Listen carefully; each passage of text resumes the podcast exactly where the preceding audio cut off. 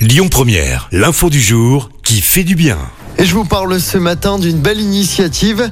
Une vingtaine d'enfants malades ont vécu leur baptême de l'air il y a quelques jours près d'Aix-en-Provence.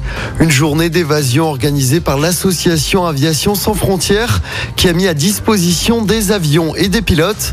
Ces enfants sont tous atteints de cancer et soignés à l'hôpital de la Timone à Marseille. Ils sont suivis par l'association Phénomino.